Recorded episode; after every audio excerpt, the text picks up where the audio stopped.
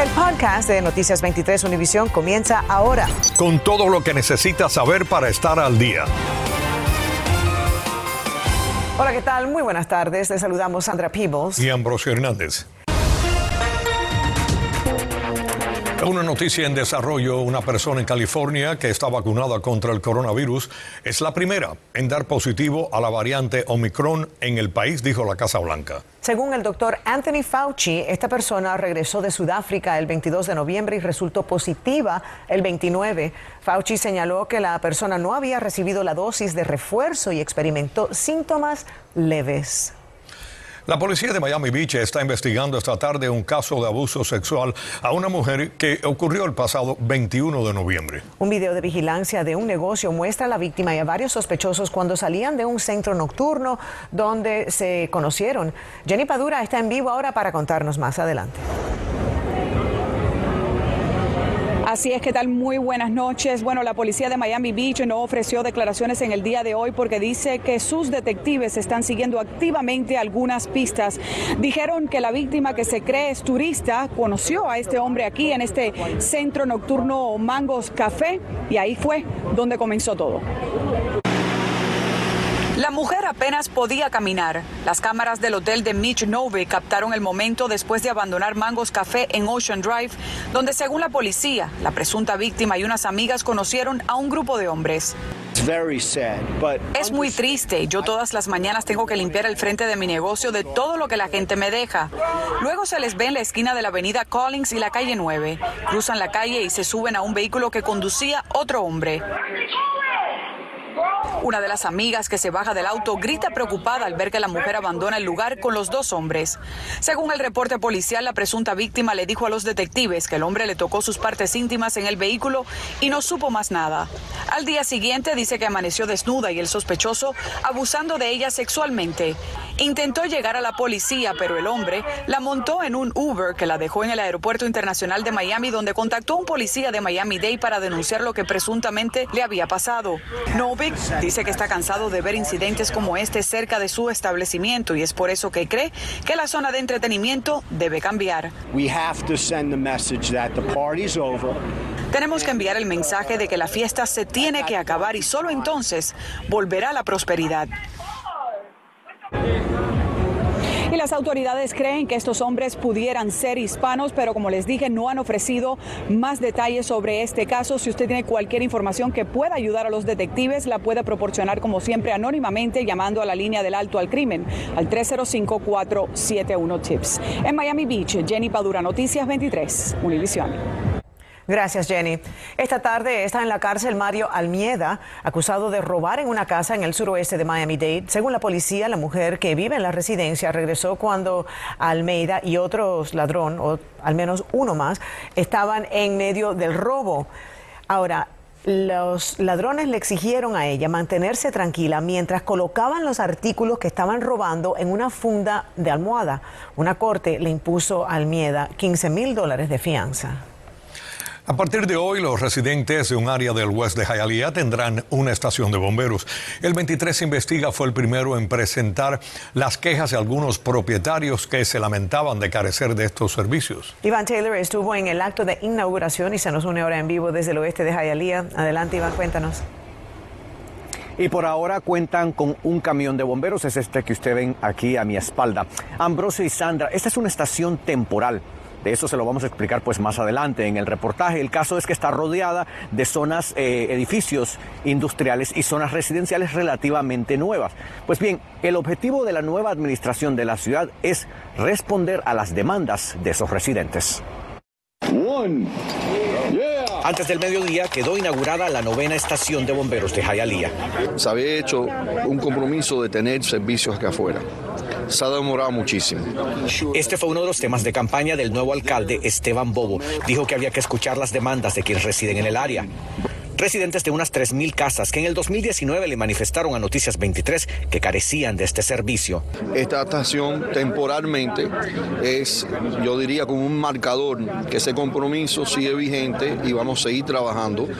Anabel Serrano agradece el gesto, pero aún no se siente completamente segura. No es suficiente, no, para nada. Es uno de los aproximadamente 15 mil residentes de estas viviendas. Su reparto está frente a la nueva estación de bomberos a la altura de la calle 104 y la avenida 36 del oeste de la ciudad. Es preocupante que solamente una estación esté cerca para podernos dar ayuda en algún punto llegarlo a necesitar. Pues. El subjefe del Departamento de Bomberos nos dijo que se trata del comienzo. Una estación se demora de un año y medio, dos años en planes a construcción. ¿Para qué esperar dos años para hacer esto si lo podemos hacer ahora mismo? Arrancaron con un camión de bomberos que cuenta con escalera y función de rescate. Para Serrano no es suficiente. ¿Te imaginas que tres casas tengan una emergencia del mismo en el mismo momento. Yo no voy a descansar a que no solamente tendremos una estación número 9 permanente, pero también quiero una estación de policía en esta zona también. De igual forma, el edil se comprometió en trabajar para reabrir al menos uno de los puentes entre Hialeah y Miami Lakes. El puente de la 170 en este momento está amarrado en las cortes. Yo creo, y conversaciones que yo he tenido con el alcalde Manicet de Miami Lakes, yo creo que podemos llegar a un acuerdo para que se pueda abrir la 170 lo más rápido posible. ¿Sería eso quizás en un lapso de un año? Hermano, yo no, no me atrevo a decir el tiempo, pero yo no creo que se debe demorar un año para poder abrir un puente que ya está preparado para abrir. Para finalizar, el alcalde de Jayalía nos dice que lo ideal es construir la estación de policía frente a la de los bomberos. Tampoco existe una fecha establecida para que eso suceda, pero reitera que mantiene su compromiso. Sin duda, este es un tema de sumo interés para nosotros. Informándoles en vivo, Iván Taylor, Noticias 23, Univisión. Gracias, eh, Iván. La Comisión de Miami-Dade aprobó la anexión de un área no incorporada del condado a la ciudad de Sweetwater. Son terrenos cerca de la autopista Turnpike frente al centro comercial Dolphin, que incluyen el área donde está la empresa Goya y un campo de golf bajo techo. Los abogados de la ciudad de Doral lucharon por los terrenos, pero perdieron. Residentes de un condominio en Miami, evacuado hace meses por razones de seguridad, podrían quedarse nuevamente en la calle en cuestión de semanas. Se les notificó que deben irse del hotel donde se estaban albergando. Hoy protestaron exigiendo respuestas. Natalia Rodríguez estuvo con ellos y nos dice lo que están reclamando. Queremos regresar. Residentes del condominio 5050 en la calle 7 del noroeste en Miami están desesperados. Yo no duermo de noche. Hoy mismo amanecí con la azúcar a 200 por la incertidumbre que tengo en mi vida. Y es que desde hace cuatro meses viven alojados en un hotel, pues su edificio fue evacuado el 9 de agosto cuando la ciudad determinó que era inseguro. Camilo House es quien les ha dado la mano. Sin embargo, los fondos para la ayuda temporal se les acabó y para el 15 de diciembre tienen que irse a otro lugar. Anoche nos sentíamos exhaustos de estar en la computadora buscando rentas y, y no se bajan, son 2.000, 3.000, 2.500, no. Este miércoles llegaron hasta las oficinas de la empresa que administra el edificio exigiendo respuestas. En ningún momento nos dan la cara. Aseguran que aún no han atendido los problemas señalados por la ciudad que harían el edificio seguro, lo necesario para poder regresar a sus hogares. Prometieron muchas cosas, pero hasta ahora no se ha cumplido nada. Llevamos pagando cuatro meses de mantenimiento y un especial ACES que es de 200 mil dólares. No vemos los resultados. Es más, si usted pasa por la propiedad, ve que ni siquiera se ha cortado la hierba, ni siquiera la piscina se ha limpiado, la piscina está verde. Entonces, ¿dónde va nuestro dinero? Una vocera de la ciudad de Miami me dijo que en octubre la ciudad le otorgó al condominio los permisos para iniciar los trabajos de reparación.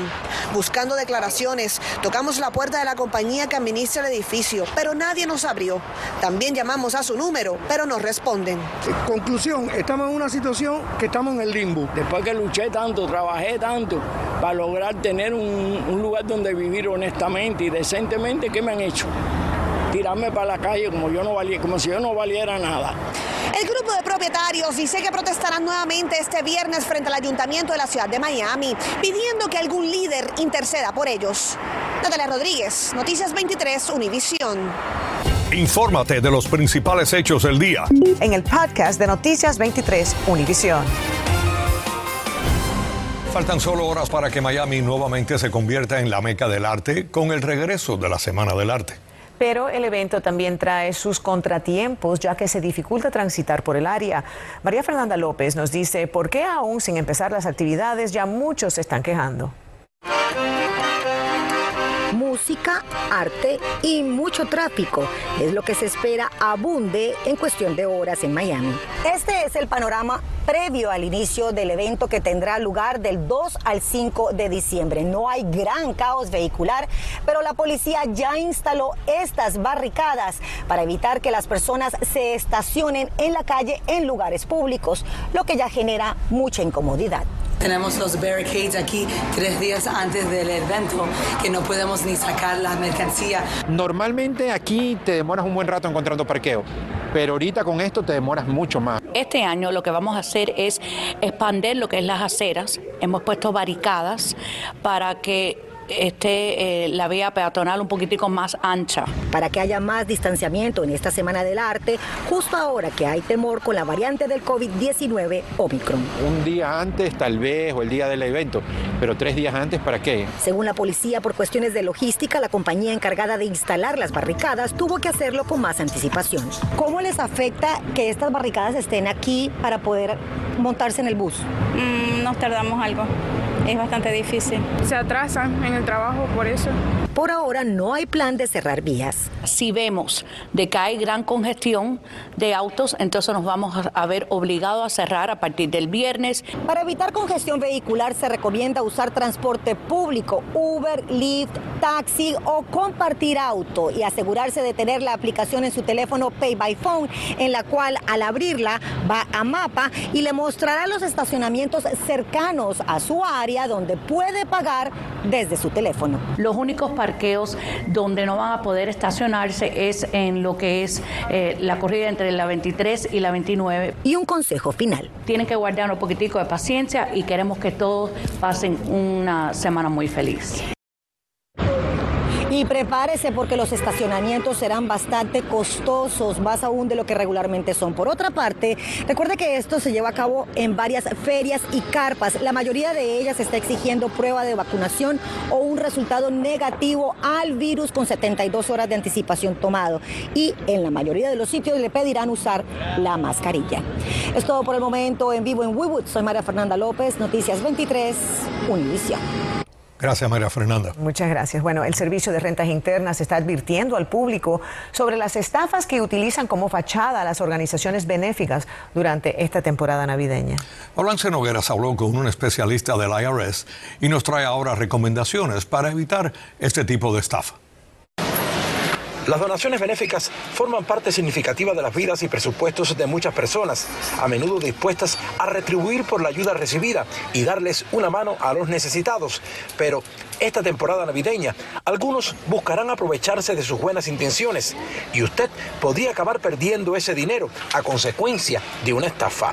Bueno, es una persona hay víctima. Eh, lo que debe hacer es, eh, primero que todo, comunicarse hacer un reporte policial, también poner un, uh, reportar a los tres buros de crédito.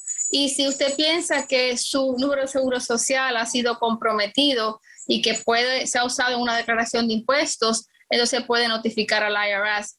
Este tipo de estafa se consiste en la solicitud de donaciones por teléfono, correo postal, correo electrónico e incluso en redes sociales. Además, esas organizaciones suelen tener nombres muy similares a las instituciones benéficas legítimas e incluso mencionar iniciativas recientes por casos de emergencia. Su objetivo es parecer lo más auténticas posibles con la esperanza de engañarle. Estas son variantes que constantemente están cambiando y siempre se aprovechan, o sea, la temporada de impuestos, los pagos de impacto económico, los créditos por hijos, todo eso son eh, cosas que utilizan los estafadores para eh, buscar sus presas. Empresas e individuos han reportado 46.575 estafas. El Servicio de Rentas Internas IRS tiene los siguientes consejos. Tómese su tiempo. Nunca permita que las personas que le pidan la donación los presionen. Número dos, tome el tiempo necesario para hacer su investigación y confirmar que es real. Usted debe pedirle al recaudador de fondos el nombre exacto, el sitio web y la dirección postal de la organización benéfica. Tres, tenga cuidado cómo hace la donación. Los contribuyentes no deben trabajar con organizaciones benéficas que soliciten tarjetas de regalo o transferencias de dinero. Es más seguro eh, pues pagar con eh, tarjeta de crédito o cheque. Ahora recuerde también que si usted eh, es víctima de una organización benéfica falsa, usted no puede pues, presentar la donación en la deducción de impuestos. Hola, Nogueras, Noticias 23, Univisión. Gracias, Olance. Y hablando de estafas, cerca de 50.000 estudiantes y empleados a las escuelas públicas de Broward resultaron víctimas de robo de identidad, según anunció ese distrito escolar, que confirmó además que el pasado mes de junio sufrió chantaje de los piratas cibernéticos. Los datos comprometidos incluyen números del Seguro Social e información de beneficios. Las autoridades están notificando por escrito a los afectados. Bienvenidos a la información deportiva. El Miami Heat recibe hoy a los Cleveland Cavaliers en el FTX Arena del downtown de Miami, buscando su victoria número 14 de la temporada. En la derrota ante Denver en la jornada precedente, el equipo no contó con los líderes anotadores Jimmy Butler y Tyler Hero, ambos aún en dudas para el encuentro que debe comenzar en poco más de una hora. Y ya para rematar, nuestro centro estrella, Bama de Bayo, no jugará hoy ni las próximas cuatro o quizás seis semanas. Bam sufrió una lesión en el ligamento de su dedo pulgar de la mano derecha y entrará no al tabloncillo, sino al quirófano este fin de semana. En una nota positiva, ayer en el Vive Center de Broward, los Florida Panthers protagonizaron la remontada del siglo. Cuatro goles a uno perdían ante los Washington Capitals entrando en el último periodo cuando comenzó la espectacular reacción de las Panteras. Tres minutos habían pasado en el último tiempo cuando Ryan Lomberg encendía la llama de la esperanza. Luz Sarinen le imitaba a los seis y otros seis después Bennett llegaba con el empate. Con apenas 14 segundos para el pitazo final. Era Sam Reinhardt quien le ponía el sello a una noche memorable para las Panteras. Ernesto Clavelo Deportes 23. Un nuevo proyecto de ley presentado por el Comité de la Educación en el Senado Estatal de la Florida promete educar a los niños sobre los riesgos y los beneficios de las redes sociales. De aprobarse, se desarrollaría un plan de estudios para utilizarlo inmediatamente, el cual estaría disponible también para los padres. Y con esto nos despedimos amigos. Ojalá que pasen una linda tarde, pasen todos eh, muy buenas tardes, nos vemos luego. Acabas de escuchar el podcast de Noticias 23 Univisión.